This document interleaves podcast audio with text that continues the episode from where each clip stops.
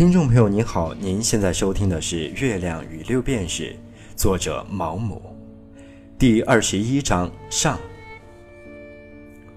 我随便让他选了家餐馆，但在去的路上，我买了份报纸。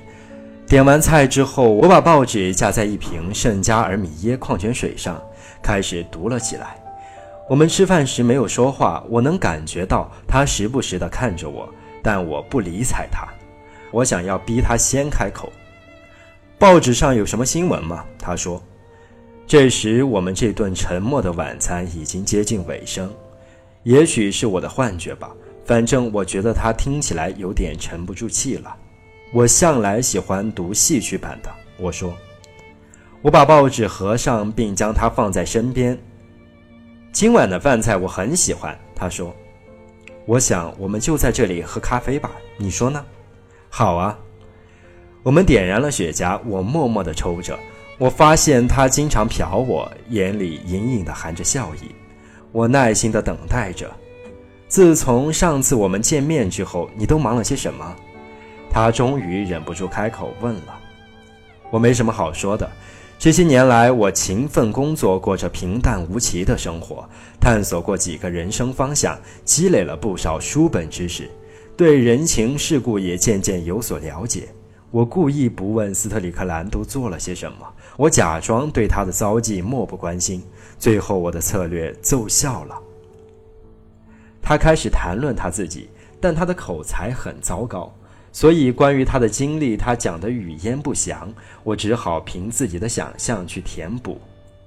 对于这个人，我是非常感兴趣的。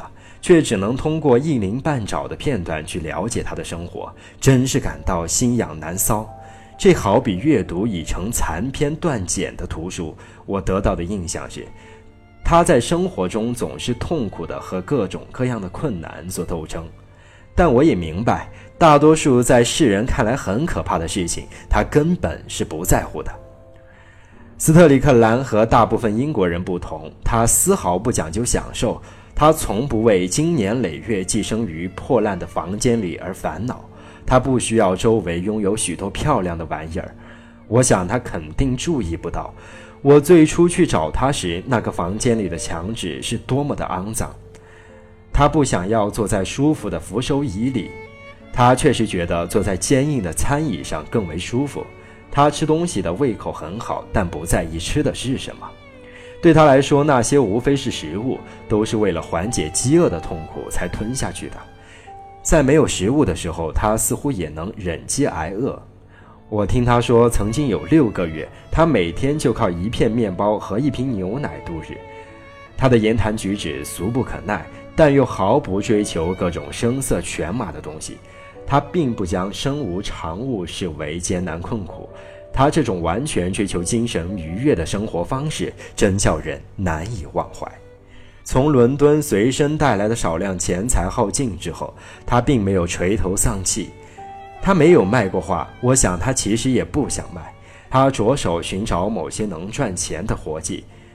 他用故作幽默的口气对我说：“他曾经给那些想要领略巴黎夜生活的伦敦人当过导游。”这份职业很对他那冷嘲热讽的脾气。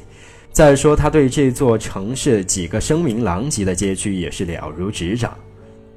他跟我说，他会接连好几个小时在马德奈纳大街上走来走去，希望遇到英国来的游客，最好是喝得酩酊大醉的那种。那些人渴望能见识到各种违法乱纪的勾当。走运的时候，他能赚到不少钱。但他那身破烂的衣着最终吓坏了观光客，他再也找不到敢于冒险将自己托付给他人的人。然后他机缘巧合找了份翻译专利药品广告的差事，帮助那些药品在英国的医疗行业打开知名度。某次罢工期间，他甚至还当了粉刷房子的工人。在此期间，他从未停止过锤炼他的技艺。但很快就厌倦了那些画室，完全靠自己摸索。他倒不至于穷得连画布和颜料都买不起，别的东西实际上他也不需要。据我猜测，他在画画的过程中遭遇了很大的困难。由于不愿意接受任何人的帮助，他浪费了大量的时间亲自去解决技术上的难题。其实这些难题前人都已经解决。他有某种目标，我不知道这种目标是什么，可能连他本人也不清楚。我再次强烈的感觉到他是被邪魅缠身了，他的神智显得有些失常。我认为他不愿意把画拿给别人看，是因为他真的对那些画毫无兴趣。他生活在梦境里，现实对他根本没有意义。我总觉得他是想把他那种强烈的个性彻底倾倒在画布上，物我俱忘地试图抓住他在脑海里看到的景象。等到这个过程结束，或许不是把画完成之后，因为我知道他是很少把作品画完整的，而是在他的体内燃烧激情熄灭之后，他对他的画也就漠然置之了。他从未对他的作品表示满意，对他来说。和在他脑海中盘横不去的幻境相比，他的画是微不足道的。你为什么不把你的作品送去展览呢？我问。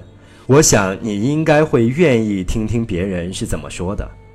你愿意吗？我无法描述他说这几个字时口气是多么的轻蔑。你不希望出名吗？绝大多数艺术家都是想要出名的。幼稚。如果你觉得一个人的观点跟你两遍式的关系都没有，你怎么还会在乎一群人的看法呢？并非每个人都是理想动物啊！我笑着说：“出名的是哪些人啊？批评家、作家、股票经纪人，还有女人。想到那些跟你素昧平生的人看到了你亲手所绘的画作，或心驰神往，或思如潮涌，难道你不会感到非常欣喜吗？”每个人都喜欢权力，我想行使权力最美妙的方式，莫过于让人们的灵魂感到哀伤或者恐惧。胡说八道！那你为什么要介意你画的好不好呢？我并不介意，我只想把我看到的景象画下来。假如我在与世隔绝的荒岛上写作，清楚的知道除了我自己，没有人会看到我的作品，那我很可能是写不下去的。